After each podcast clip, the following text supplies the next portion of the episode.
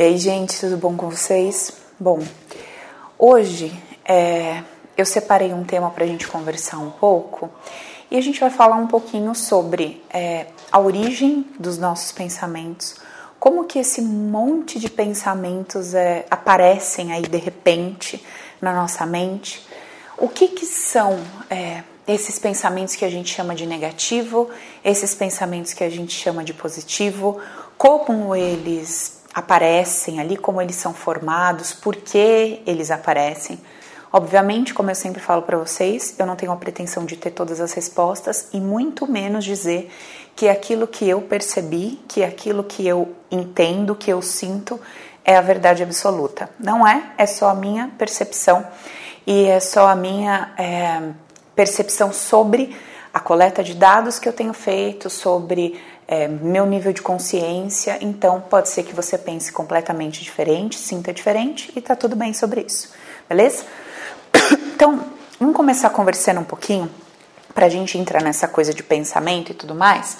Vamos entender como é que funciona o nosso processo dentro da metodologia que eu desenvolvi. Então, o que eu fui percebendo ao longo dos atendimentos foi o seguinte: um, num primeiro momento, quando eu comecei a estudar a questão das crenças, que eu fui estudar ali o processo de regressão, tal, eu tinha chegado até um ponto. Então, que, em que ponto eu tinha chegado? No seguinte, a pessoa me procurava, por exemplo, com depressão. Então, ela tinha um problema e o problema dela era depressão, certo? O que, que eu entendia disso? Que essa depressão era causada por diversos, diversos, diversos eventos que a gente chamava de eventos subsequentes, que existiram por causa de um evento inicial.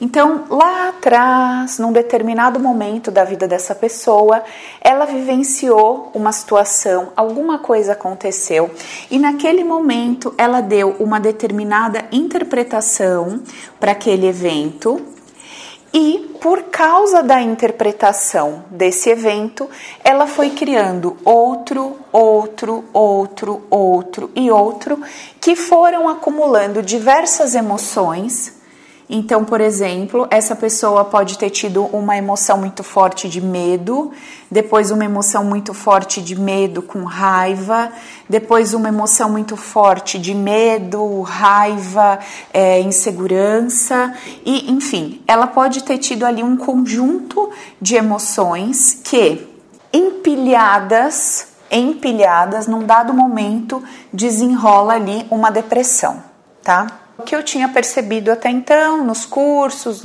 né, nas leituras, eu tinha entendido que a coisa era essa, era assim que a coisa funcionava. Tudo bem.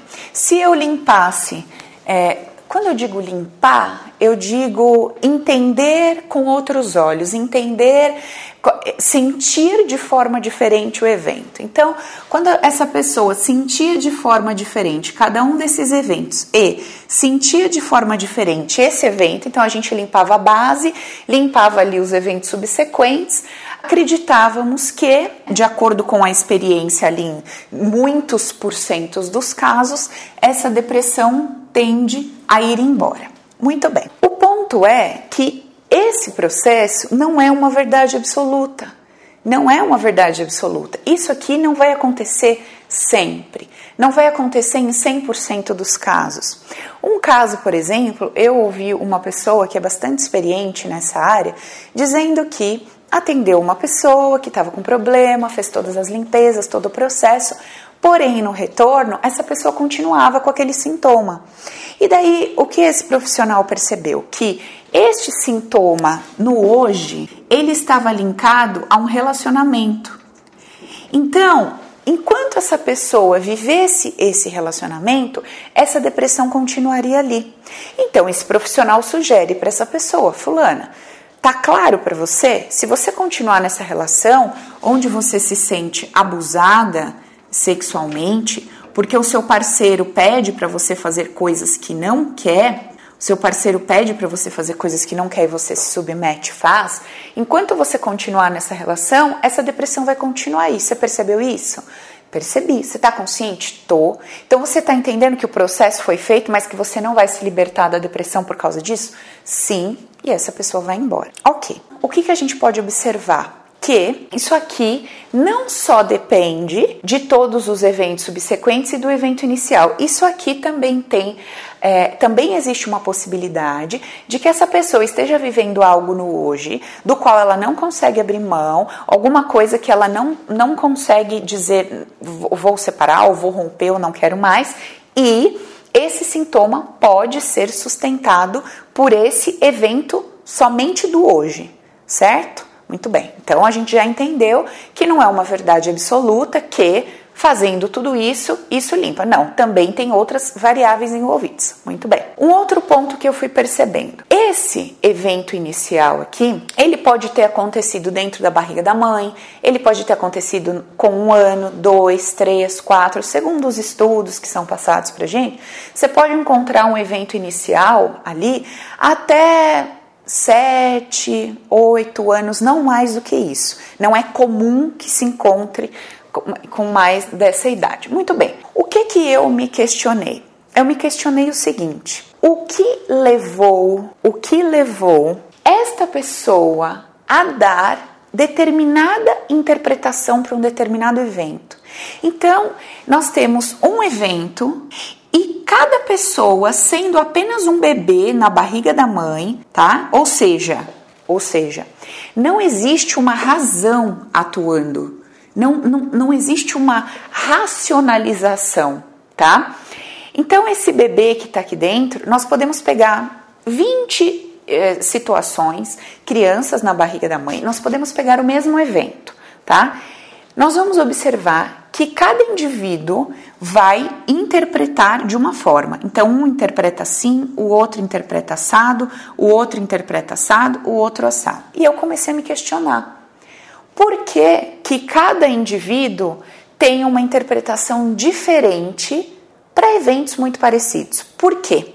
Comecei a fazer essa investigação e como eu faço as minhas investigações? Eu faço com base nos atendimentos, então eu vou questionando, questionando cada um, mas eu também faço através de um exercício no qual eu vou até a fonte universal. Eu imagino lá uma plaquinha do Google, sabe, do Googlezinho lá piscando.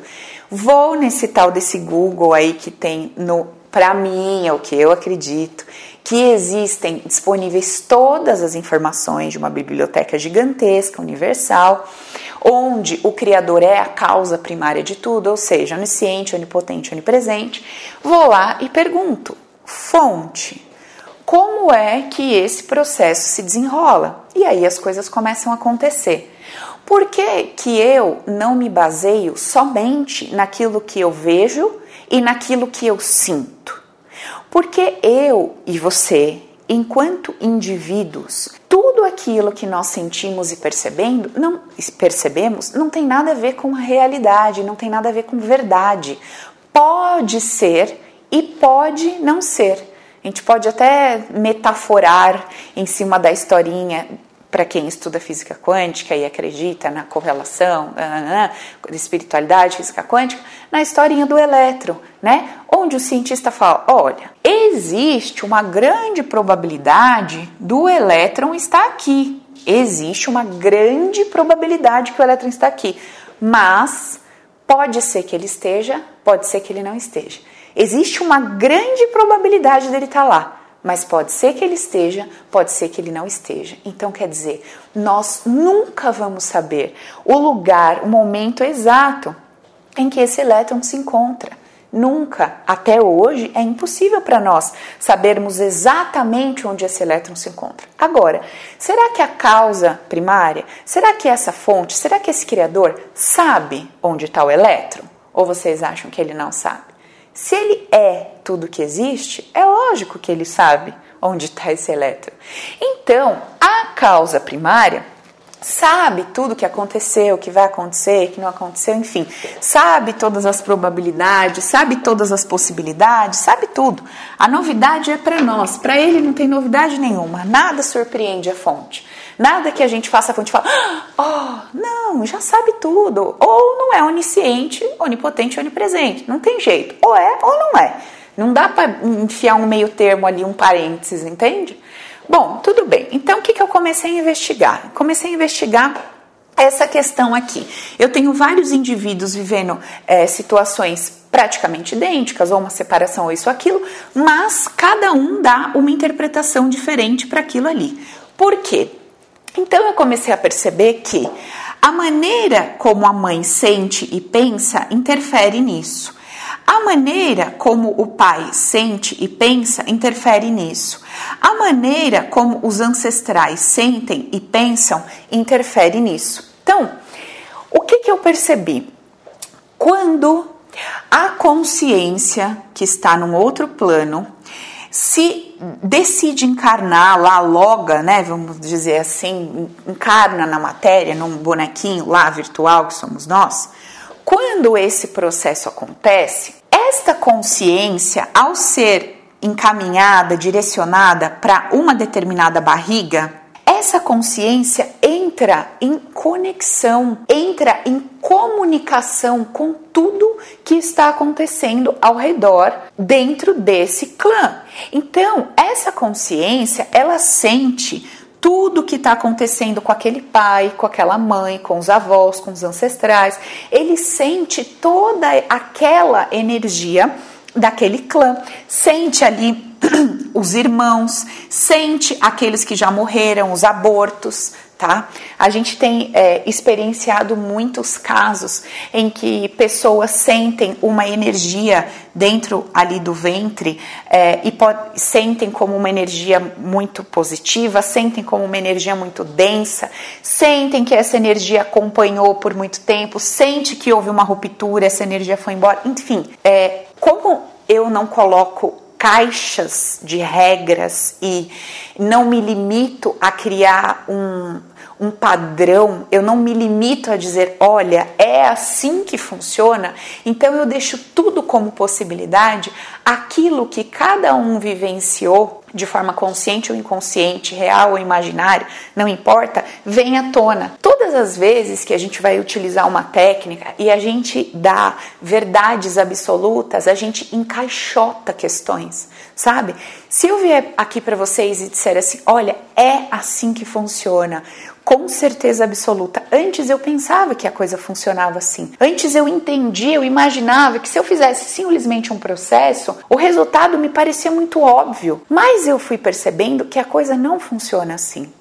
Tanto a coisa não funciona assim que foi deixado para nós um tal do ensinamento do soltar. Por que, que foi deixado para nós o ensinamento do soltar? O que, que é o soltar?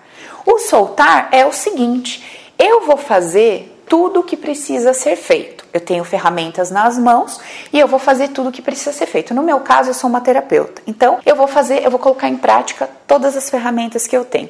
No seu caso, você pode ser um empresário, você pode ser um funcionário, você pode ser mãe, ou você pode ter um relacionamento afetivo. Então, nesta sua vivência, nisso que você está vivendo hoje, que pode não estar tá tão legal, você tem ferramentas para lidar. Então, você vai pegar as ferramentas que você tem, vai aprender outras, vai estudar e vai fazer o melhor que pode certo? Quando você fizer o melhor que pode, não quer dizer que a coisa vai mudar. Não, não quer dizer. Porque se você fizesse o melhor que pode e a coisa mudasse, você não precisaria aprender a soltar. Os mestres e todo o ensinamento muito antigo não teriam ensinado a gente que, sabe, entrega a tua vida, relaxa, que na hora certa a coisa acontece. Faz a sua parte, faça o melhor e confia. Se, se assim que nós fizéssemos a nossa parte, a coisa já acontecesse, qual seria a necessidade de um mestre chegar para a gente e falar: ó, faz aí, dá uma segurada, relaxa, continua aí seu processo, que na hora adequada, na hora certa, vai acontecer. E ele ainda complementa: confia, porque tudo coopera para o seu bem. Isso para nós é muito indigesto, porque a gente não consegue entender como que uma situação que gera tanta dor pode cooperar para o nosso bem. A gente não consegue entender por que, que demora tanto. A gente acha que tem alguma coisa errada, que o universo está errado, que isso aqui está uma baderna. A gente acha que, sabe, tá tudo a Deus dará, que não é Deus o Criador, é sei lá, qualquer Deus. Sabe, tá tudo solto, tá tudo Não. Esse não que eu disse não é não você está errado. É não é o que eu sinto e não é o que eu uso para te explicar tudo isso. Porque a partir do momento que eu entendo que não existe uma fonte de pura compaixão e amor que é causa primária, eu vou questionar toda a vida. Eu vou questionar se realmente não estão me sacaneando. Eu vou questionar se realmente essa dor não é real.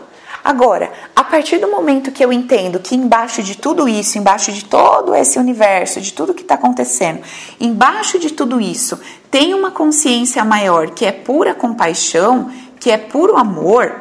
Se eu entendo isso, se eu acredito nisso, então só me resta uma saída, só me resta uma alternativa. E a minha alternativa é imaginar que aquilo que eu percebo como ruim, aquilo que eu percebo como errado, aquilo que eu percebo como dor, não necessariamente é mal. Porque se fosse mal, essa causa primária, essa fonte, estaria inativa, perdeu o poder, está de olho fechado. Agora, a partir do momento que eu acredito que existe uma base, existe uma causa primária, existe a fonte que é puro amor e compaixão, que está sustentando tudo que existe e que caminha em direção à redução da entropia, que caminha em direção à ordem, que caminha em direção ao amor, se eu acredito nisso, mesmo com situações de dor ou sofrimento, mesmo diante de situações que eu questiono, que eu não entendo, mesmo não entendendo, eu não tenho outra saída a não ser acreditar que existe realmente um bem para mim embaixo daquilo.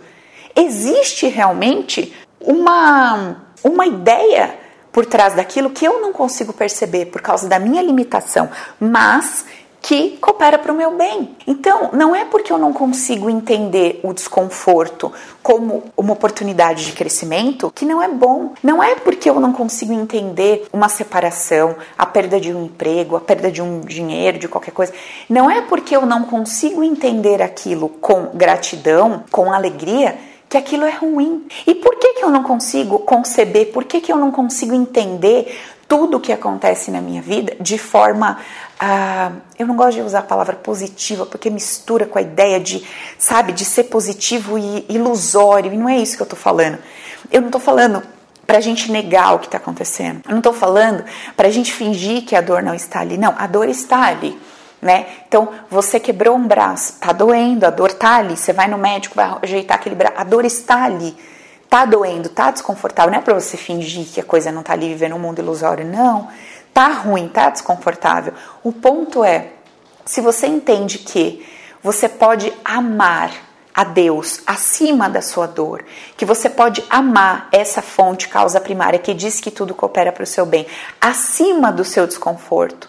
Se você pode honrar essa fonte, essa consciência, causa primária, acima daquilo que você não entende, então a gente está começando a se aproximar do amor maduro e abandonar o amor infantil, tá? Então, continuando aqui. Fui percebendo que todas essas variáveis, elas influenciavam na maneira como esse indivíduo iria interpretar a coisa toda, certo? Muito bem. Vou dar um exemplo para vocês, para vocês entenderem o que, que eu estou querendo dizer com isso. Então, por exemplo, é...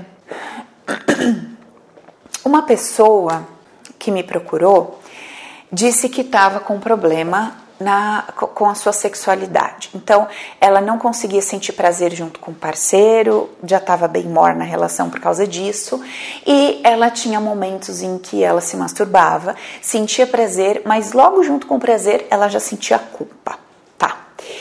Junto, isso era uma coisa. Outra coisa, ela ganhava dinheiro, então ela trabalhava, tinha um salário até que legal, ganhava dinheiro, guardava esse dinheiro, o objetivo era adquirir um imóvel, só que no final das contas, ou usava esse dinheiro, esse dinheiro sumia, sabe, o sumia, tipo, não sei o que eu fiz com isso, ou esse dinheiro realmente ia para pagar uma despesa que aparecia extra, aparecia do nada, e essa pessoa não tinha esse dinheiro. A perda desse dinheiro causava alguns conflitos com o parceiro dela, a perda desse dinheiro fazia com que ela e o parceiro continuassem dependentes ali do pai e da mãe, enfim, N problemas em várias áreas. Muito bem. Quando a gente foi fazendo esse processo, então nós decidimos iniciar o processo, o tratamento pelo desajuste sexual. Então a gente tinha lá o problema sexual, esse problema era carregado por uma emoção, tá? E aí eu chamo, eu trago essa emoção para o presente e vou voltando todas as vezes que essa menina sentiu essa emoção. Entenda que essa emoção aqui, ela tem uma. Um, ó, lembra que eu falei que pode ser um conjunto lá de emoções e a gente percebe de formas diferentes, acha que são emoções diferentes, mas muitas vezes são emoções. Às vezes é a mesma emoção, numa intensidade diferente, que nos dá a impressão de ser diferente. Enfim. Então a gente foi voltando, vários cenários e tal, até que ela chegou num momento lá, quatro aninhos, e o que está acontecendo? O pai e a mãe entram no quarto, trancam a porta e vão ter relação sexual, enfim, ela deduz, né, com quatro anos ela não sabe que eles vão ter relação sexual, ela sabe que eles estão fazendo alguma coisa na qual ela não pode participar ela deduz que é bom, que é divertido, porque os dois querem, os dois entram, os dois se trancam. Quando ela chora, a mãe fica bastante brava de ter que levá-la para o quarto, então ela percebe que ela ali no meio tá atrapalhando. E o que, que ela sente, essa menininha, ao ver aquela porta fechada? Ela sente o seguinte: um, eles estão fazendo alguma coisa que eu não posso participar. E eu sinto que eu fico para trás. No momento em que ela sente que fica para trás, essa, essa palavra, essa frase que ela usou ali comigo aos quatro anos, onde ela diz eu sinto que eu fico para trás, foi o mesmo termo que ela usou para me explicar sobre as relações sexuais que ela tinha.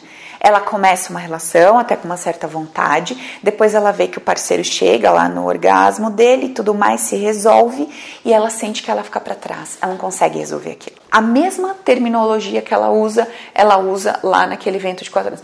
Paula, legal. Então, se você tivesse trabalhado isso daqui para frente, aquela, aquele distúrbio sexual iria resolver? Pode ser que sim, pode ser que não. Não sei. A gente faz e testa, certo? No meu processo, eu não paro aqui.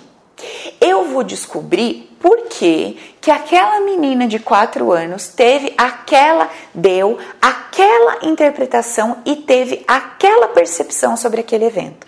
E para onde que eu volto? Bebê no ventre, que é o processo que eu desenvolvi dentro do meu, da minha metodologia. Quando eu volto lá dentro da barriga, essa menina sente ali uma presença dentro do ventre, esta presença está olhando para ela, ela sente que é uma energia masculina e ela sente que a mãe, lá de alguma forma, queria um, um, um, menino, um menino, não uma menina. E ela me diz, sente, ai Paulo, mas isso é verdade? É... Gente, vocês ainda estão nessa de verdade, mentira? O que, que é verdade, cara? Isso aqui é verdade? A lousa é verdade? É a percepção de cada um. Aquilo que você percebe é a sua verdade e é uma verdade relativa, não é uma verdade absoluta, certo? Então vamos amadurecer aí nossa cacholinha e vamos falar como adultos maduros. Vamos entender que não existe realidade absoluta, não existe verdade absoluta, não existe matemática no mundo energético, não tem uma ferramenta 100% funcional, tudo depende certo? Tudo depende de um monte de coisas, de N variáveis, de quanto você vai se descascar, se descascar, se descascar, certo? Tem um monte de gente que acontece? Tem um monte de gente que acontece pontualmente num, numa coisa específica tratada. E não quer dizer que vai resolver para sempre, e não quer dizer que a pessoa não vai sentir aquilo de novo. Não. Vou explicar isso daqui a pouco. Bom, beleza. É uma verdade absoluta? Não. Pode ser que a pessoa nunca mais sinta aquilo? Pode. Pode ser que sim, pode ser que não. A gente nunca sabe onde está o elétron, certo? Beleza. Aí o que acontece? Essa mulher na barriga ela sente essa presença, é uma presença masculina, segundo ela identifica. Essa presença está olhando para ela, ela sente desconforto com essa presença ali, mas ao mesmo tempo ela se sente acolhida e amparada. E de forma inconsciente ali, ela troca com essa energia masculina e ela sente que essa energia acompanha ela durante toda a vida dela. Então, o que a gente fez ali? A gente fez um trabalho. Ah, Paula, que trabalho você fez? Desobsessão? Era um obsessor que estava ali, né, essa mulher, obsediando a energia dessa mulher? Eu não acredito nisso. Eu não acredito em obsessor no sentido de que existe uma energia capaz de me sugar. Não. Eu acredito que exista eu que me abro para ser sugado. São coisas totalmente diferentes. Eu não acredito que o meu poder, que o poder sobre a minha vida, sobre a minha consciência, sobre o meu corpo, pode estar na mão de outro. Eu não acredito nisso. Não importa quem seja o outro, não importa a não ser a fonte, causa primária. Tudo está debaixo da, da vontade da fonte. Fora isso, foi me dado uma consciência, foi me dado um livre-arbítrio, tudo bonitinho, e foi me dado 100% de responsabilidade sobre mim. Ou seja, eu não acredito que eu estou aqui super legal e que simplesmente vem uma força mais forte do que eu, mais esperta do que eu e entra e fode com a minha vida. Eu não acredito nisso, tá? Você pode acreditar. Eu não acredito. Eu acredito que o poder é meu. O poder sobre a minha vida, sobre a minha existência, sobre o meu caminhar é meu. Se eu me abro, então, aí no momento em que eu me abro, por qual motivo eu me abro, como o meu campo vibra, então sim, eu trago para perto de mim mais daquilo ali. Caso contrário, não. Então eu não trabalho com desobsessão. Eu não vou lá chegar para esse espírito e falar: Espírito, sai daí, você está sugando toda a energia da fulana. Não. Esta fulana toma consciência do porquê ela abriu o campo dela. Esta fulana toma consciência e faz uma escolha. Para você fechar o seu campo, você tem que mudar crenças, você tem que mudar padrões, você tem que mudar a visão de mundo. Você está disposta a mudar isso? Estou. No momento em que você muda isso, você fecha o seu campo, precisa expulsar alguém? Não. Automaticamente essa pessoa não combina mais, não encaixa mais. É uma, imagina, tem uma pecinha, dois buraquinhos, dois furinhos, encaixa ali. Você tira um furo, aquilo não encaixa mais, não, não tem como encaixar. Então, quando você muda toda a visão de mundo, dentro, maneira de perceber e sentir, você muda todo o entorno. E o entorno pode estar sido preenchido com outras consciências compatíveis. Então, a partir do momento que você muda dentro, você muda fora, certo? Ah, então é errado eu ir na sessão de desobsessão? Não é errado, mas também não é certo. Você faz o que você quer, você é livre. Agora, a pergunta é: é funcional? Ai, Paula, é porque, nossa, eu saio de lá do centro da igreja, nossa, tão leve. Lógico que você sai. Você fez uma faxina, só que você deixou todas as janelas e as portas abertas. E devagarzinho aquela poeira vai voltar. Então não seria mais inteligente você aprender a fechar essas portas e essas janelas? Entende o que eu quero dizer? Tudo bem. É que nesse exemplo que eu dei, se você só fechar a porta e a janela, a sujeira continua lá dentro, né? No caso da energia, não porque não fica, fica tão incompatível, não tem como colar, não tem como ficar ali. Muito bem. Então fizemos um trabalho aqui. Essa pessoa, eu estou tentando lembrar mais detalhes aqui da sessão dela, mas o que eu lembro é que tinha uma energia masculina muito forte e a gente fez um trabalho aqui. Legal. Depois disso, ela começou a perceber o campo dela. Então ela sentiu o pai, sentiu a mãe, sentiu aquilo tudo. E o que, que ela sentiu? Ela sentiu que essa mãe tinha uma energia, um troço muito, sabe, um, aquela energia do fogo, do fazer, do realizar, do fazer, fazer, fazer, fazer. Uma libido explosiva. Ela sente essa energia, essa energia sexual, não no sentido de sexual erótica, no sentido de sexual do fazer, de produzir, de, de querer fazer, etc. E quando a mãe descobre que está grávida, ela sente, ela, não quer dizer que é verdade da mãe, ela sente que aquele grito de liberdade da mãe que ia vir para fora através daquela energia, sabe? Como quando você tem um orgasmo que você coloca o seu som para fora, ela sentia que a mãe queria colocar esse som para fora, mas quando descobre que estava grávida, suprime, engole e isso desce. Tanto é que depois da nossa, da nossa primeiro papo que a gente teve, ela sentiu muito enjoo, muito enjoo e a garganta pegando, enjoo, enjoo, enjoo, enjoo, tá? Por quê? Porque tinha uma, uma energia concentrada aqui que não conseguia sair, ela não conseguia pôr para fora. Durante a sessão, ela deu muito, ela deu não é bem gritos do tipo, ah, não, ela é, deixou sair um som e era um som que vinha daqui de baixo, era um som misturado com libertação e aquela energia de prazer vindo para fora, sabe? Bem interessante. Beleza. Quando essa menininha percebe que a chegada dela impedia a mãe de colocar esse som para fora, de colocar essa energia para fora, de liberar esse desejo de fazer, fazer, fazer, ela entende que a presença dela inibe o outro, no caso ali foi a mãe, mas de forma geral, a presença dela inibe o outro de é, fazer, de criar, de manifestar, de usar essa energia da libido de uma maneira poderosa. E a partir daí, todos os parceiros que ela arruma são parceiros que ela sente que não vão para frente, no sentido de ir fazer, realizar, crescer e tal, tá? Porque de forma inconsciente ela acredita, ela sente que onde ela chega, a presença dela tem esse poder de meio paralisar a pessoa. Então, como ela tem isso dentro dela, ela vai atrair parceiros coniventes com essa crença, certo? Muito bem. Lembra da tal da energiazinha masculina aqui? Ela me disse que depois do dia que a gente fez esse trabalho, no outro dia ela estava o caco. Parecia que ela estava sem energia nenhuma. O que que a gente percebeu? Que ela utilizava, entre aspas, é essa energia do yang, do masculino, de fazer. Então ela trabalhava, ela fazia, ela estudava, ela usava essa energia yang tá? E a energia yin, que era aquela energia lá que a mãe tinha no sentido de ter família, cuidar dos filhos e acolher e ser carinhosa, tal, ela sentia que faltava para ela. E também ela sentia que faltava para ela a capacidade de reter, de reter o dinheiro e fazer aquele dinheiro crescer, de reter e fazer o dinheiro virar casa e fazer o dinheiro virar um carro e etc, tá? Tudo, todos os problemas, todas as questões que ela trouxe como lá sintoma, tudo isso teve uma causa, teve uma base desde o ventre materno. Esses dias uma menina me perguntou assim, Paula, é, mas quando o bebê tá ali na barriga, Todo mundo fala que não tem consciência, não tem razão. Sim, ele não tem a razão que o cérebro humano proporciona, né? Ele não tem né, o corte, o cérebro, o cérebro não está formado. Então ele não tem a racionalização humana. Esse bebê, ele está ali esquecido que é uma consciência. Então veja, você é uma consciência numa dimensão.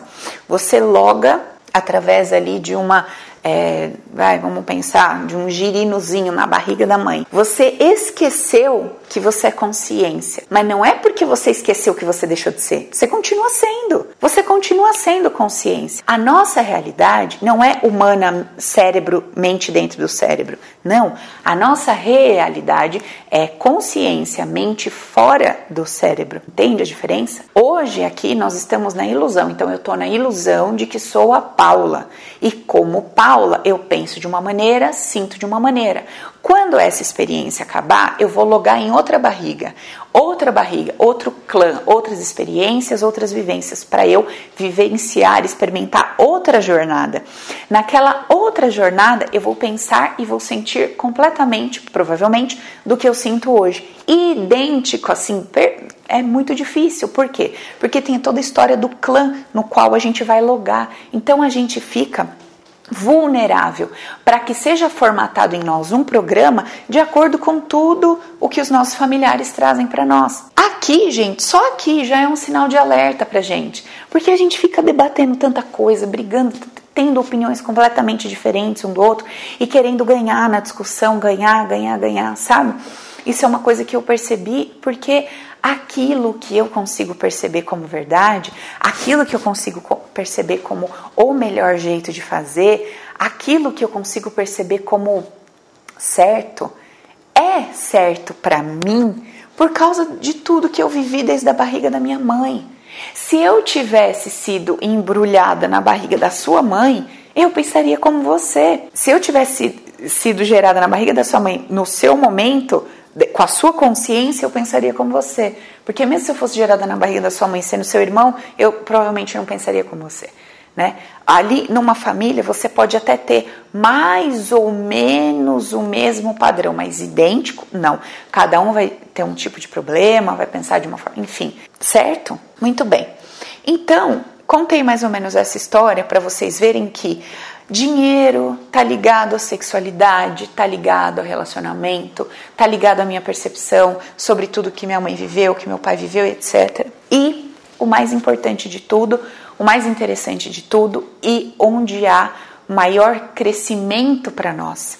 Quando a gente está no desespero, a gente acredita que a coisa mais gostosa que poderia acontecer é a gente fazer um processo e se libertar daquela dor, não é isso? Então você está com um problema, qualquer que seja, aí você quer fazer um procedimento, você quer estudar alguma coisa, você quer que te digam o que fazer para que você saia disso que você está vivendo. É isso que você quer, certo? Existem ferramentas que podem te ajudar de forma mais pontual a tentar lidar com uma situação que você está vivendo hoje? Existem. Vão funcionar? Talvez sim, talvez não, certo? A o modelo de trabalho que eu fui desenvolvendo, o meu modelo de trabalho começou assim: olha, você tem um problema, vamos fazer isso, fazer aquilo, fazer aquilo, vamos tratar dessa forma. Comecei assim. O que eu não tinha entendido é que esta, esse modelo de trabalho, se eu fosse olhar para ele com maior profundidade, ele poderia me aproximar do amor. Ele tem tudo a ver com o meu processo humanizado. O que, que é um processo humanizado? Me fazer entender por que eu sou como eu sou, por que eu penso como eu penso, por que determinadas coisas para mim fazem sentido e outras não, por que eu crio tais e tais cenários na minha vida e conforme eu vou descobrindo todos esses porquês, eu vou entendendo que nunca foi uma verdade absoluta de um eu, eu sou matéria sempre foi alicerçado numa realidade, numa verdade relativa que a minha mente infantil e mente infantil fora do cérebro, estou dizendo, que a minha mente infantil interpretou desde o dia que eu entrei na barriga da minha mãe.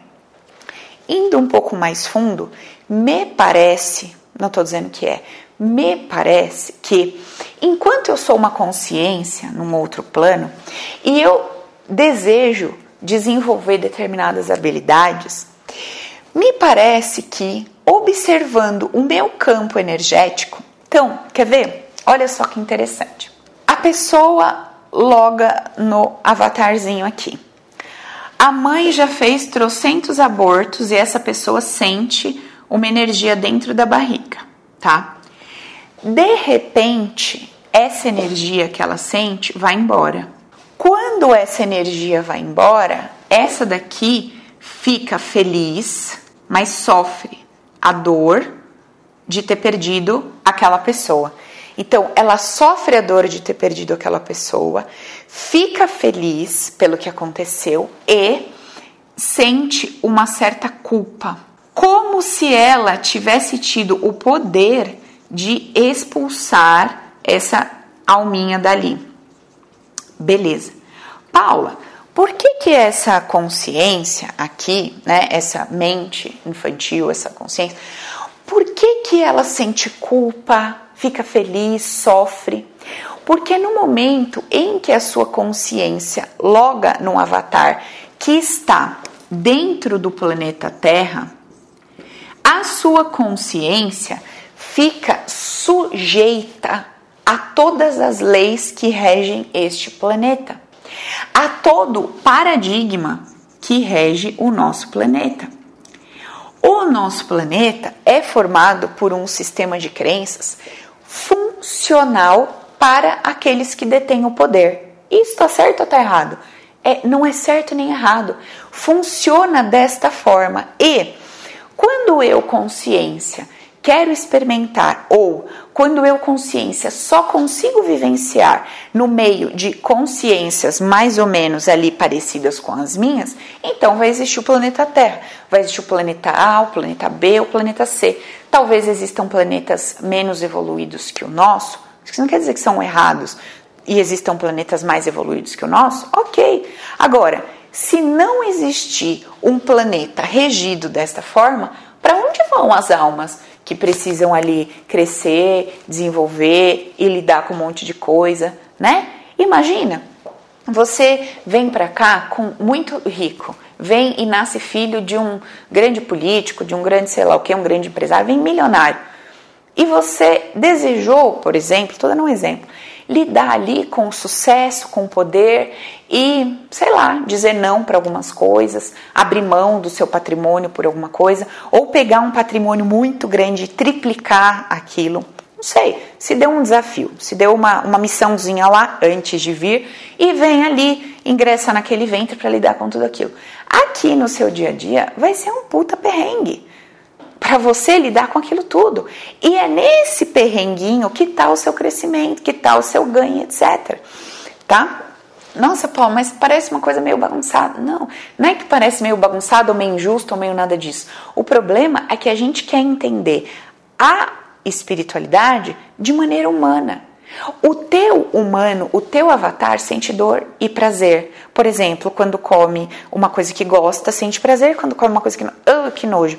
O teu espírito não está sujeito ao paradigma do planeta Terra. Então isso para ele não interfere nada, não faz nenhum sentido. Ele não está sentindo dor por ser pobre. Ele não sente dor por estar tá morando na favela.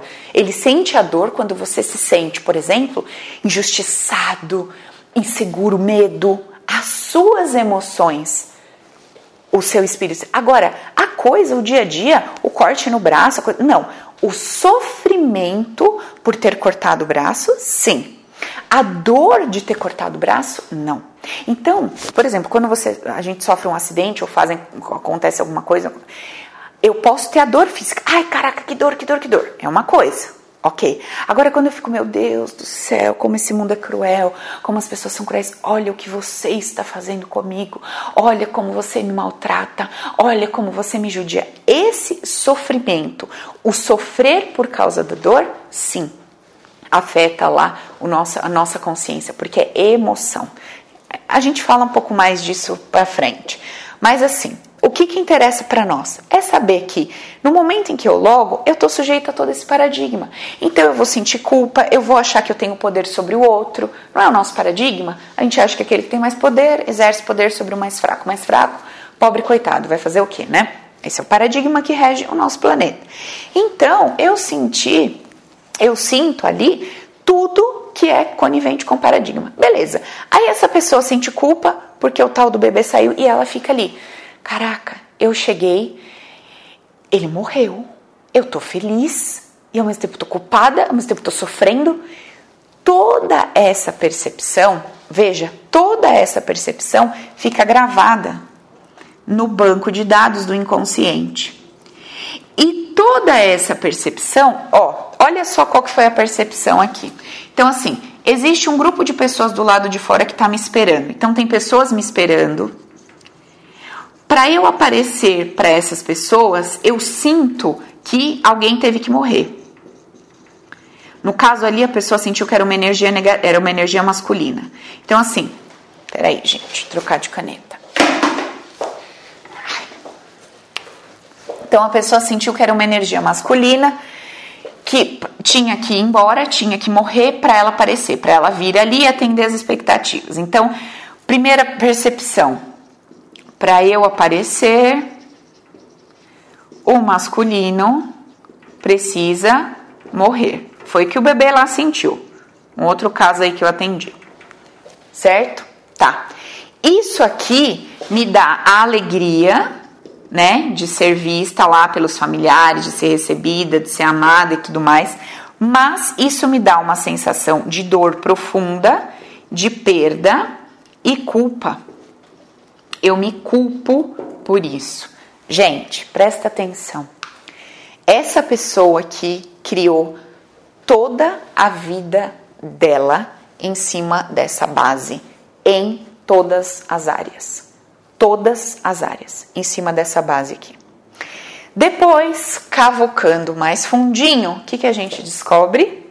Que a mãe, olha isso aqui, quer ver? Que que a gente descobre o seguinte: a mãe da criatura, quando estava na barriga da mãe dela, ou seja, da avó, sente que o pai é muito poderoso e sente que a mãe é frágil. É a mãe dela entende, sente na barriga da avó que precisaria ficar maior que esse pai para poder ajudar essa mãe, tá? Só que durante toda a vida dela, ela percebe que nunca ela consegue ser mais forte que o masculino, nunca. E o que que essa mulher cria para a vida dela? Ela só, olha isso, gente. Ela só aparece quando o masculino vai embora. Então, ela criou situações onde os parceiros abandonam, ou ela abandona, ou morre, ou some, qualquer coisa do tipo. A mãe carregava essa dor. A filha na barriga da mãe, inconscientemente, olha o campo, sente essa dor pega tudo isso. Esse mapa aqui eu fiz todinho, de cabo a rabo. Isso aqui para frente ainda, olha, a gente abriu o livro da vida da pessoa inteira. Paula, quantas sessões precisa ou quantas quanta de dedicação no treinamento precisa? Eu não sei, mas eu posso te garantir que não é nenhuma experiência deliciosa você se descascar. Não é. Por isso que tem tanta resistência, tá? Porque quando, olha só, quando você vai se desidentificando da sua pessoa, Paula, então, por exemplo, eu, cada processo que eu vou passando, que eu vou me desidentificando de mim mesma, o que que vai morrendo? Vai morrendo a percepção de ser filha da minha mãe, vai morrendo a percepção de ser mulher do meu marido, vai morrendo a percepção de ser terapeuta, vai morrendo e no começo é meio estranho, meio desconfortável. Antes disso, também acontece um processo muito desconfortável, que é nós termos que lidar com aquele nosso jeitão do sabe tudo, sabe? De que sabe, de que eu certo. Gente, eu era a senhora indignada. Eu ficava indignada com gente lerda, eu ficava indignada com a pessoa que não queria crescer, eu ficava indignada. Já contei para vocês, né, que eu queria bater numa menina que eu atendi uma vez lá no começo, quando comecei a fazer hipnose, a menina levantou da cadeira, saiu andando, nossa, eu queria matar ela. Porque, sabe, é eu era indignada, indignada da pessoa não querer fazer, enfim. E eu achava que eu sabia. Eu achava que eu sabia. Minha sorte é que eu gravei muito bem uma frase do professor Hélio que era assim: o problema é quando o aprendiz acha que já é feiticeiro.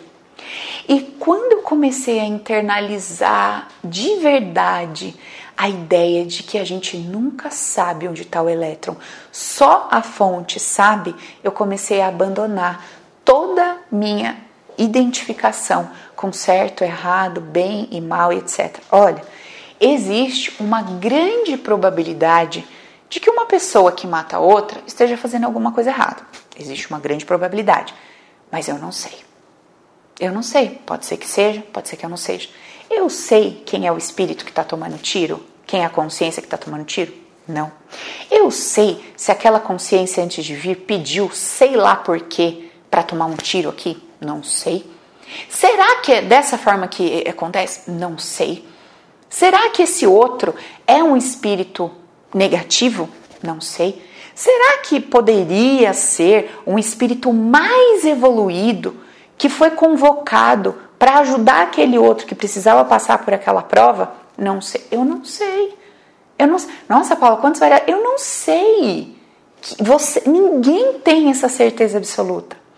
E a maior dificuldade. Olha qual que é a nossa maior dificuldade. Você vai conversar com várias pessoas que têm opiniões diferentes. Quando se tratam de opiniões, você ainda justifica assim, cara, você viveu isso? Não. Então é o que você acha, não é? É o que eu acho. O problema é quando a pessoa viveu.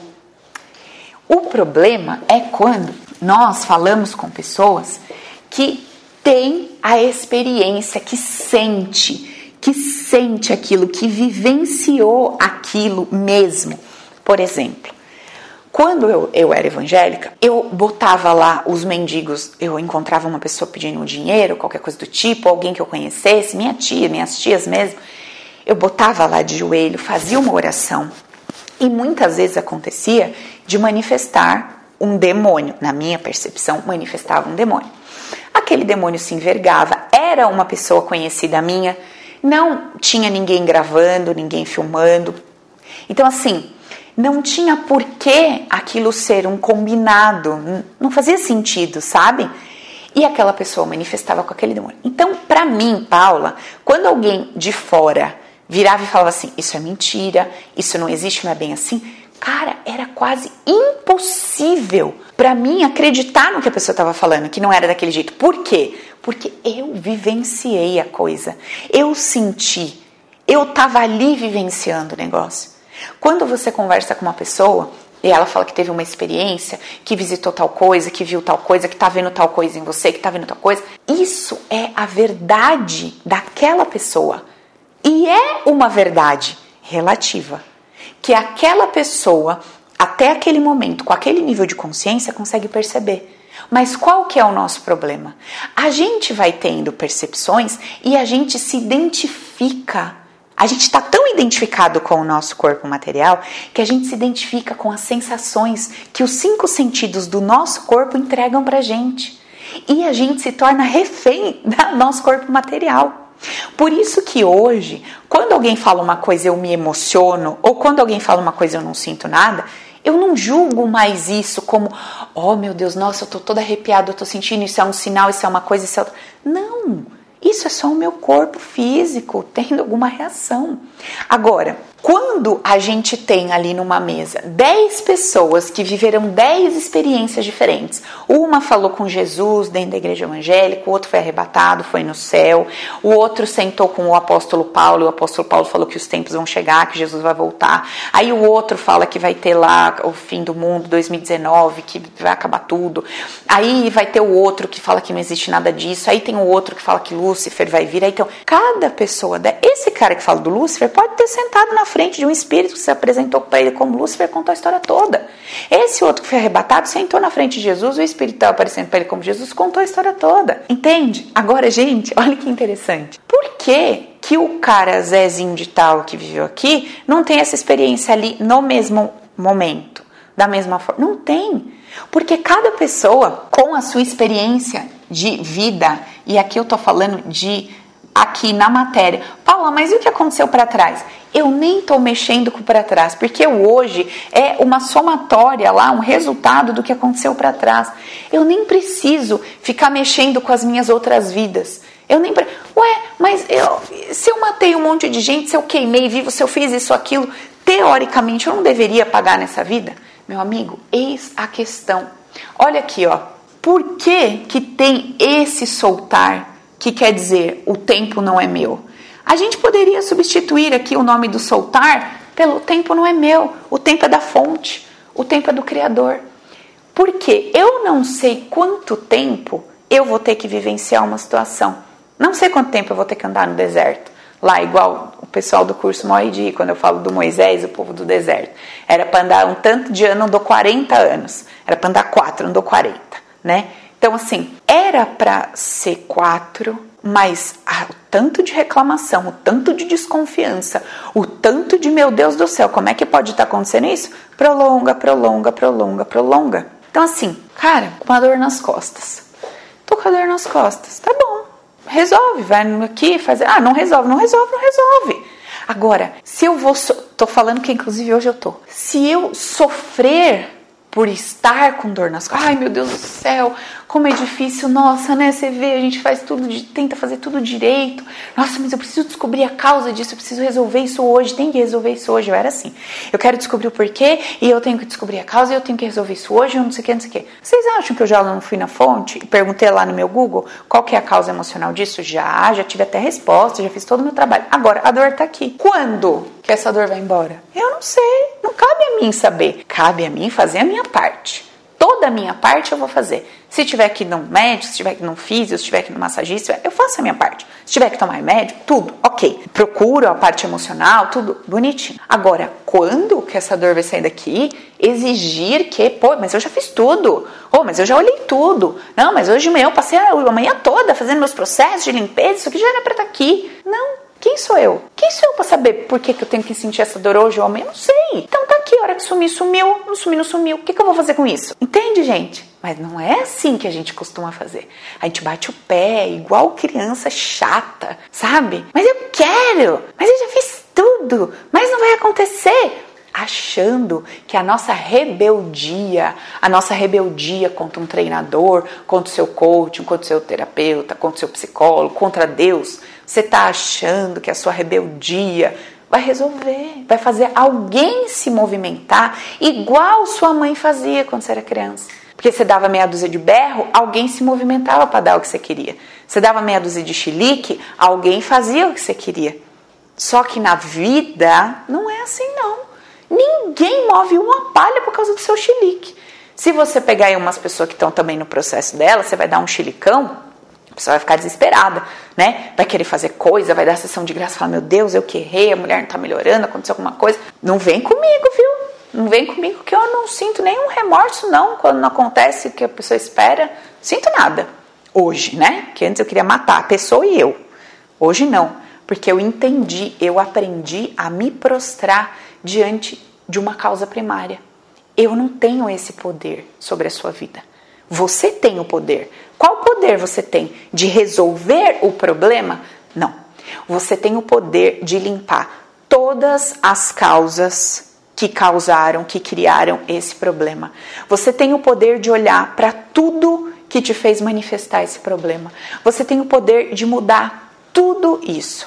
E quando você mudar tudo isso, quando você fizer a sua parte, então você espera, solta o resultado que na hora certa ele vai acontecer. Beleza? Certo, gente? E assim, olha que interessante uma outra coisa. Isso aqui, vocês ouviram o que eu falei? é fazer, viver, viver a vida normal. Acordar, trabalhar, se não está trabalhando, procurar emprego, falar com as pessoas, né? Sei lá, fazer mais um curso, se aperfeiçoar, fazer o que tem que fazer, vida, vida, vida normal. O que eu tô querendo dizer é que vida normal, faça a sua parte como humano. A gente está aqui para viver isso aqui. Então faça a sua parte como mas não se identifique com o seu personagem. Porque quando a gente se identifica com o nosso personagem, a gente se identifica com a dor desse personagem e sofre.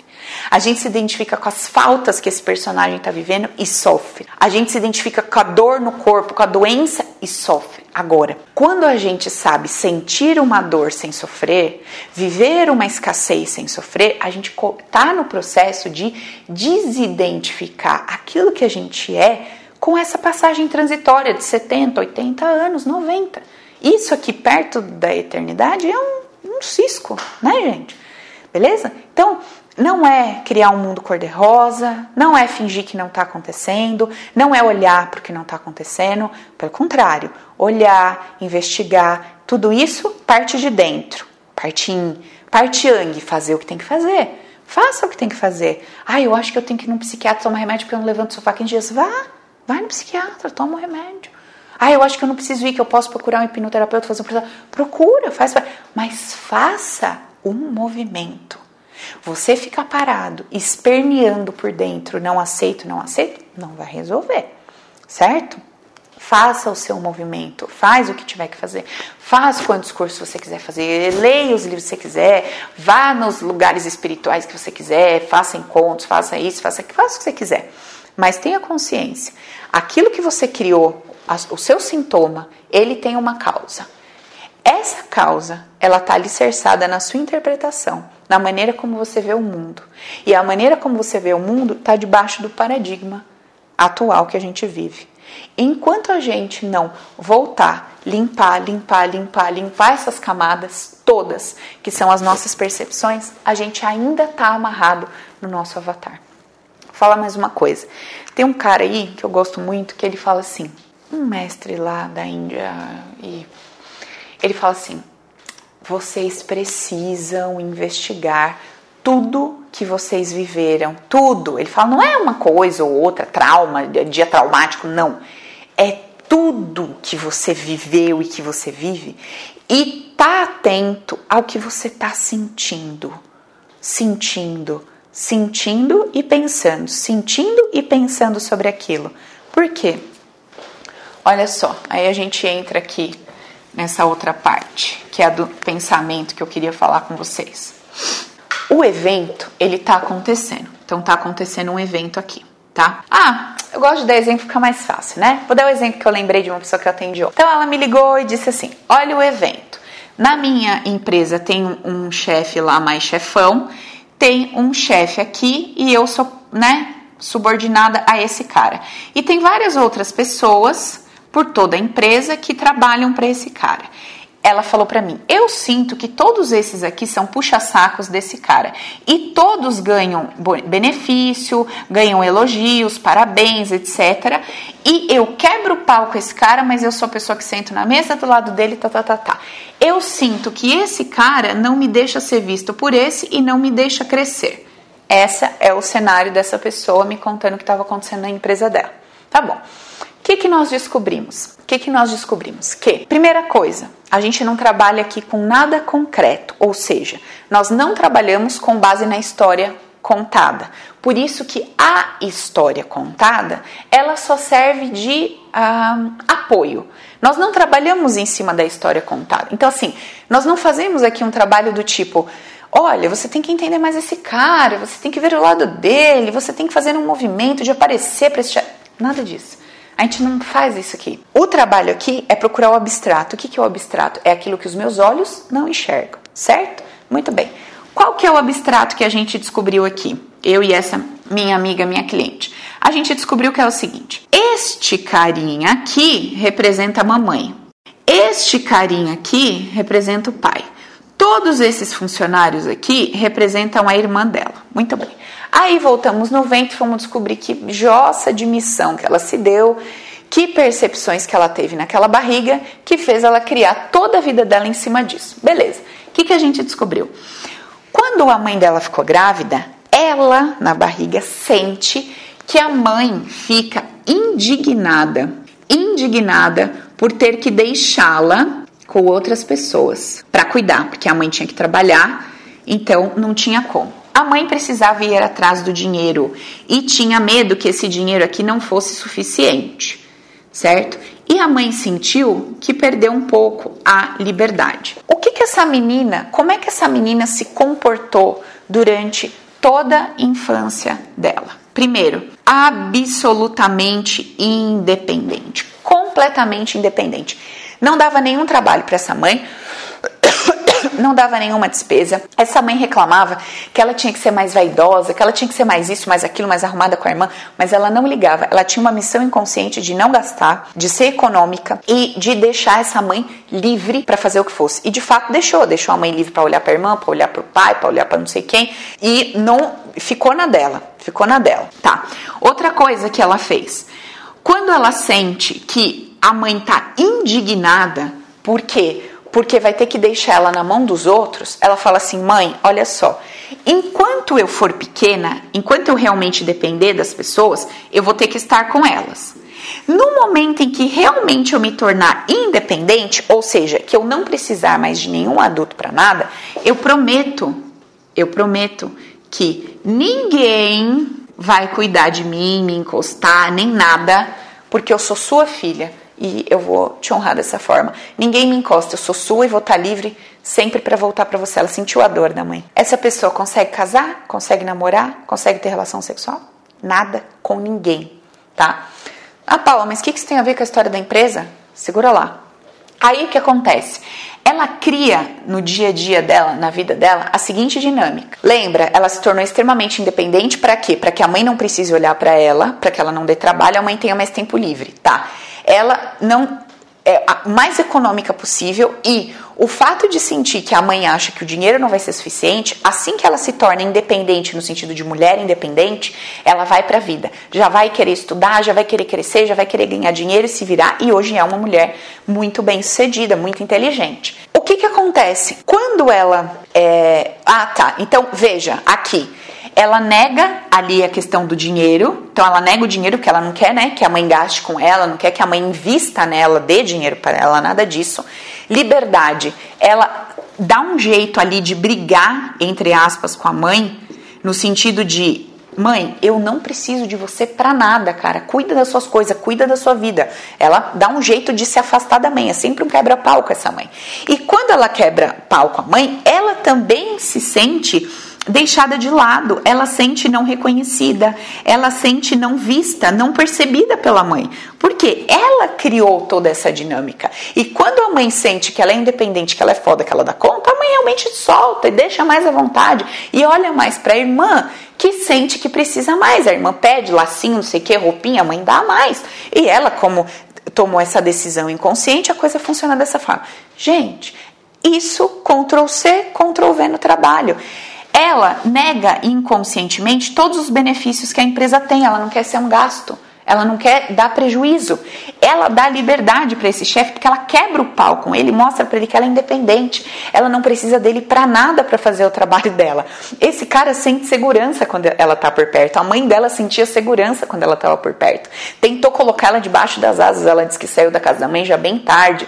A mãe tentava botar debaixo das asas, mas não conseguia. Era um quebra-pau só. Então assim, Olha que conflito. Ao mesmo tempo que ela queria ser da mãe, porque a mãe teve a dor de ter que entregá-la para outros cuidarem, ao mesmo tempo que ela queria ser da mamãe, ela queria ser independente para não tirar da mãe a liberdade nem dar prejuízo. Então era um conflito. E vocês sabem que onde existe maior briga, maior atrito é onde está o maior laço. Já falei sobre isso aqui, acho que foi no Stories que eu falei. Então aqui tinha um puta de um atrito, um puta de um laço de, de briga. E ela com esse chefe, todo mundo dá risada, diz que brinca, tira sarro, que é o maior quebra-pau. Os dois, mas estão lá junto, não se separa. Aí, olha só, esse aqui era o pai. Ela sentia que a mãe impedia ela de ter o pai, porque ela sentia que o pai era o acolhedor, que abraçava tal. O pai olhava para ela, via tal, mas sabe, não, não ficava ao lado dela e contra a mãe. A mesma coisa do gerente. Ela ama esse gerente, esse gerente a ama, reconhece, acha ela maravilhosa e tal. Só que esse cara não passa por cima desse, pega ela e promove entendeu? E lembra que ela queria ficar junto com a mãe, que ela queria mostrar que ela era, ela era dessa mãe, demorou para sair dali, pois é a mesma coisa que acontece no trabalho. Então, gente, tudo essas, esses auê aí que a gente está vivendo, se desgastando, achando que o fulano é difícil, que o outro dá trabalho. Ah, você está falando isso que você não passa o que eu passo, porque você não conhece meu sócio, porque você não conhece meu chefe, porque você não conhece meu marido, porque você não conhece isso. Gente, ok viver aí, se identificando com isso, mas eu tô te mostrando que tudo isso é uma ilusão. É uma ilusão. E ficar criando é, maneiras de viver melhor a ilusão é mais ilusão ainda, sabe? Agora, quando a gente se desidentifica do personagem, essa pessoa ela já não olha mais a cena como olhava antes. Ela já não vai mais perceber essa cena como uma funcionária da empresa que tem o chefe. Não, deixa eu sentir isso aqui. Nossa, isso aqui já é conhecido meu. Olha, esse sentimento que eu tenho com esse cara é assim. Esse que eu tenho com esse cara é assado. Esse que eu tenho, entendeu? Quando a pessoa faz, essa mulher aqui, por exemplo, ela faz comigo, ela se trata há muito tempo já, uma sessão por mês e já fez protocolo e tudo mais. Então, como eu tô num processo junto com ela, ela vai tendo essas percepções, porque todo mês ela faz, aprende um pouquinho, aprende um pouquinho, aprende um pouquinho. O que que eu fiz para a pessoa não ter que ficar fazendo sessão, sessão, sessão, para ficar aprendendo isso que eu ensino para vocês? O treinamento. No treinamento, você aprende a fazer tudo isso em você. Sabe que é, hoje eu tive uma experiência muito, muito, muito, muito, muito forte. Eu descobri algumas coisas da minha vida, do meu processo de ventre e da minha mãe. Foi muito forte para mim. Eu fiquei bem assim bem balançada, bem abalada. Eu fui investigar a tal da dor nas costas que eu falei para vocês e aí veio um monte de coisa, um monte, um monte, um monte de muito tempo que eu já tô buscando. E como eu já disse para vocês, todas as coisas são intercaladas. Então, eu sabia um pouquinho de uma coisa, um pouquinho de outra coisa, um pouquinho de outra coisa. Eu ia limpando, mas hoje todas as peças que estavam envolvidas apareceram assim, foi muito louco, enfim. E aí, a gente vai vendo que, cara, tudo aquilo que eu achava que era assim, que eu falava agora, eu sei porque que eu achava isso. Agora eu sei porque que eu acho aquilo, tá? Então, é, que, sobre os nossos pensamentos, né? Que eu ia também falar com vocês sobre isso. Com os nossos pensamentos não é diferente. O nosso pensamento ele vai emergir. Vai emergir da onde? Daquilo que, daquilo tudo que eu percebi como verdade, que eu tirei como base desde a barriga da minha mãe. Então vão emergir pensamentos. Só disso, não. De novas vivências também. Então, por exemplo, é, você é, tem lá uma, uma percepção, uma vivência, tá, tá, tá. Aí, num dado momento, seu pai morre, sua mãe morre. Ali você cria também uma nova percepção, você cria uma nova urgência, principalmente quando você é criança. Quando você já tem 30 anos, você até cria uma nova urgência, mas é diferente. Quando você é criança, aquela sua missão inconsciente que você se deu na barriga da mamãe, aquela missão inconsciente, ela é ela tem ali uma prioridade, mas quando acontece um evento que você percebe que é, vamos supor, mais grave do que essa prioridade, ou eles se equilibram, ou essa ganha, ou eles ficam se intercalando, sabe? Foi o meu caso. Meu pai morreu quando eu tinha nove, então eu percebi que algumas missões que eu dei na barriga foram se empilhando e modificando a coisa toda, e hoje todas as pecinhas ali se encaixaram. Muito bem. Então, o nosso pensamento, ele vai pular. Puf, veio o pensamento. A questão é quem é que vai olhar o pensamento? Se o eu, Paula, olhar o pensamento, eu vou entrar no pensamento, eu vou entrar na ideia do pensamento. Então, por exemplo, eu tô indo numa eu vou numa padaria.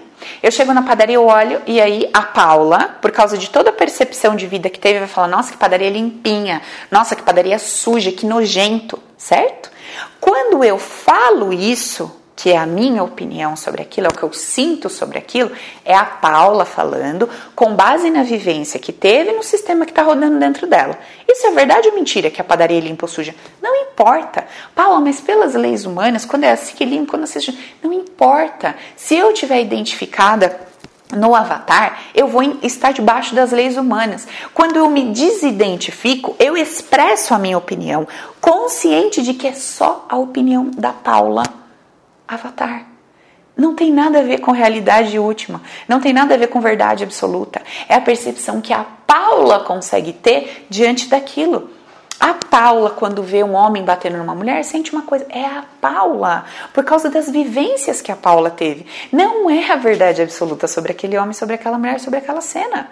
Por isso que o pensamento vai vir, tum, nossa que absurdo, nossa que feio, nossa que lindo. Ok, o pensamento veio, eu observo ele.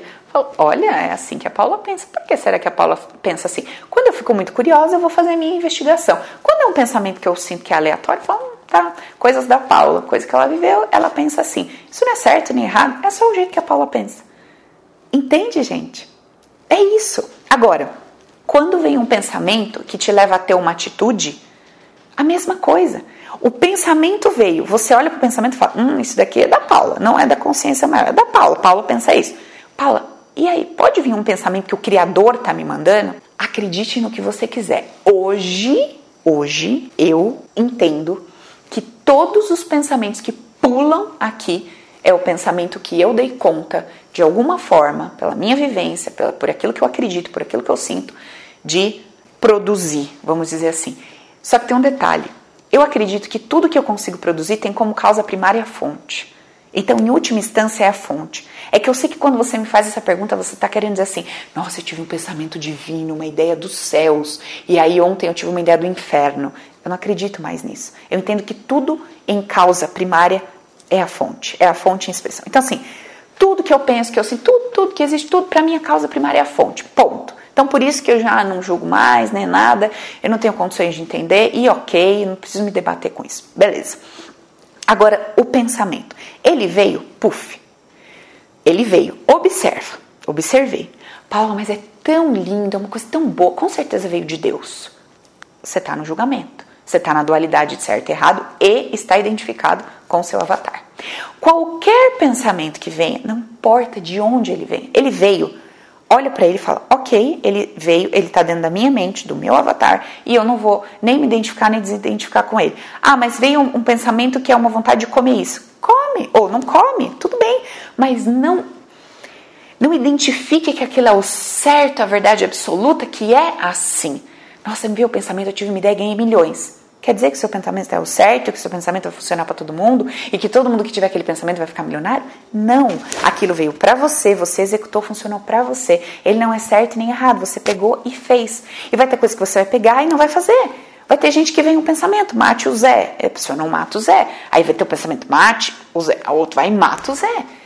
Cara, se eu observo o meu pensamento e não julgo esse pensamento, não, isso não é certo nem é errado. Ok? Agora, quando eu entro nesse pensamento, é outra coisa.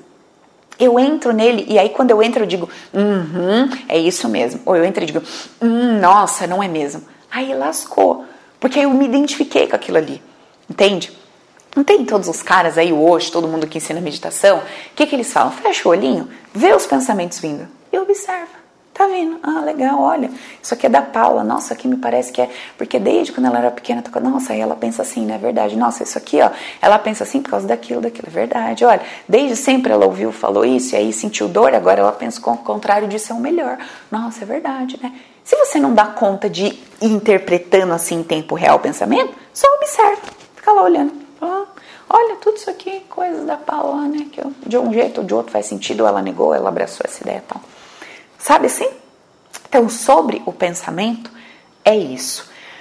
Quando me vem um pensamento que eu acho feio, eu não fico tentando expulsar ele daqui. É aí que eu olho para ele. Porque se eu quiser abafar, esconder e mandar ele embora, esse pensamento vai voltar que nem um terremoto. Então, quando vier um desconforto, um pensamento, uma coisa que você considera suja, errada, ilícita, olha primeiro por que você considera sujo, errado e ilícito? Aonde é que você vai cair? Ou nos padrões humanos do certo e errado, ou dos padrões religiosos de certo e errado. Ou seja, tudo humanizado. Segunda coisa, julgamento. Você botou ali uma dualidade, bem mal, lembra? Tem grande probabilidade, mas eu não tenho certeza. Ok? Ô Paula, mas a gente pensar assim não facilita a gente fazer coisas erradas? Olha, eu não sei assim, quanto vocês gostam de se enganar ou de. não sei. Mas pense uma coisa comigo. Tem tanta coisa que há anos você acha certa e você gostaria de fazer e você não faz.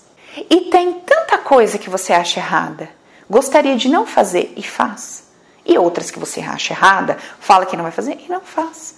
E outras que você acha certa e faz. Então, me parece que não tem. O que você faz, me parece, que não tem nada a ver com você achar certo ou errado. Tem a ver com você ir lá e fazer aquilo ou não fazer aquilo. Ou, ou, você vai me dizer assim: não, eu só não pego uma arma e mato alguém porque eu acho que eu vou pro inferno. Eu só não pego uma arma e não faço tal coisa porque eu acho que é errado. Só, presta atenção, só. Se você for investigar a fundo o porquê que você não faz uma coisa que você considera errada, se você tem pleno desejo de fazer uma coisa que você considera errada, dentro de você aquilo está rodando como frequência, como vibração. Então você tem que investigar. É isso que é o ponto, gente. Sabe? Eu não, eu não sei. É, eu não preciso questionar que uma coisa é errada para não fazer, que é certo para fazer. Não, faça. E assim, eu acho que comer açúcar não é bom. É bom ou mal? Não sei. Eu, Avatar Paulo, acho que não é. Pelas coisas que a gente lê, coisa toda, parece que não é bom, né? Mas eu adoro, como todo dia. Faço o quê? Faço o quê? E se me inventarem que comer açúcar é pecado? Que quem come açúcar vai preso? E se me inventarem que, que quem come açúcar está desmatando a natureza, está acabando com tudo, todo mundo tem que abolir o açúcar? O que, é que eu vou fazer? Eu adoro comer doce, vou fazer o quê? Entender? Então, gente, é uma ilusão muito grande. Mas porque se a gente for parar para pensar, né? Em última instância, existe planeta? Em última, traz. Se isso aqui, né? Se isso aqui é tudo uma ilusão, realidade virtual, existe? Existe matinho, planeta? Ah, são várias consciências, sim, ilusórias, né? Porque tem matéria, é energia. Enfim, mas beleza, gente, vamos lá? Então é isso. Vamos observar nossos pensamentos, vamos lidar com eles sem julgamento, no máximo que a gente conseguir. Isso traz muita leveza. Quem está praticando isso aí, né? Depois do fuzuê que dá na cabeça, porque primeiro dá revolta, primeiro não entende, fica bravo, fala como é que pode, eu preciso de uma referência de certo e errado.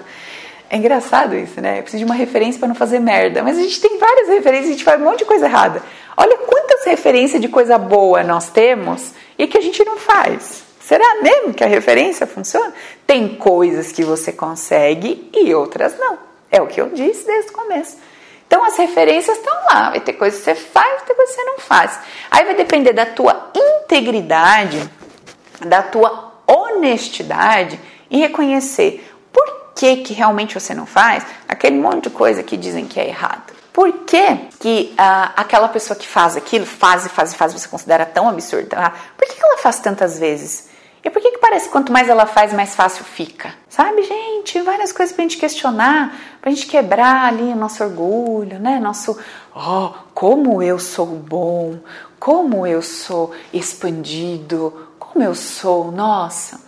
Hoje um rapaz me mandou no Instagram escrito assim: Ai, Paula, os meus amigos me zoam muito porque eu falo do vácuo quântico e eles estão me zoando porque eles não sabem o que é vácuo quântico. Eu falei, amigo, ria com eles, porque nem você, nem eu sabemos o que é isso. A gente acha que sabe que é Deus. Você tem todo o direito de achar que sabe. Não, mas eu sei porque eu senti, porque eu fui lá, porque eu subi, porque eu vi, porque ele conversou comigo.